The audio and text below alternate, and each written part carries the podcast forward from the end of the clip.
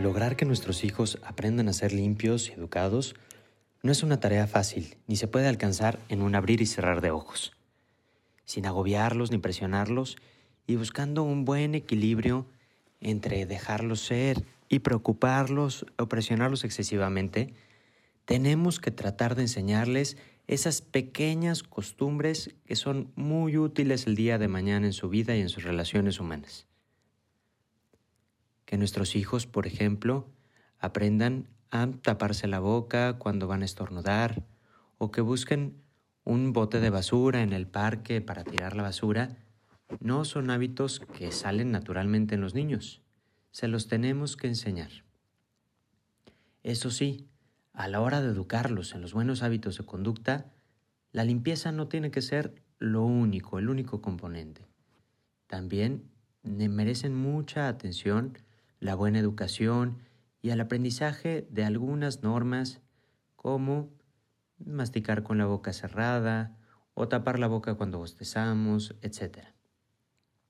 Te comparto hoy cinco secretos para educar muy bien a nuestros hijos en estas pequeñas normas humanas. 1. Enseña con el ejemplo. Podemos hacer las cosas bien, pero también exagerarlas en cierta manera para que los niños las capten mejor. Usar una servilleta o utilizar de forma adecuada los cubiertos en la mesa. 2. Alaba a tus hijos. Es la mejor manera de que entiendan de fondo nuestras enseñanzas. Así, cada vez que logran adquirir un hábito bueno, podemos premiarlos planteándoles un nuevo reto con más responsabilidad y autonomía. 3.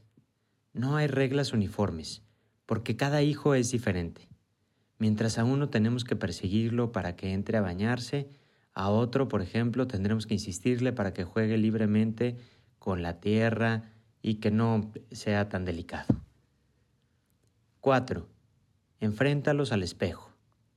Cuando terminen de comer, límpialos frente a él.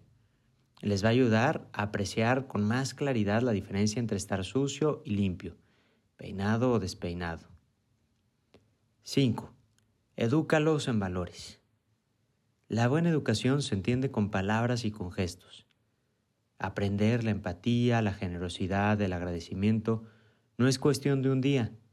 Comentar en voz alta lo que hacemos y por qué lo hacemos les va a ayudar a formar su propio criterio y a plantearse también qué es lo más apropiado para ellos en cada ocasión. Dar las gracias, hablar con ternura y compasión, mostrar una sonrisa.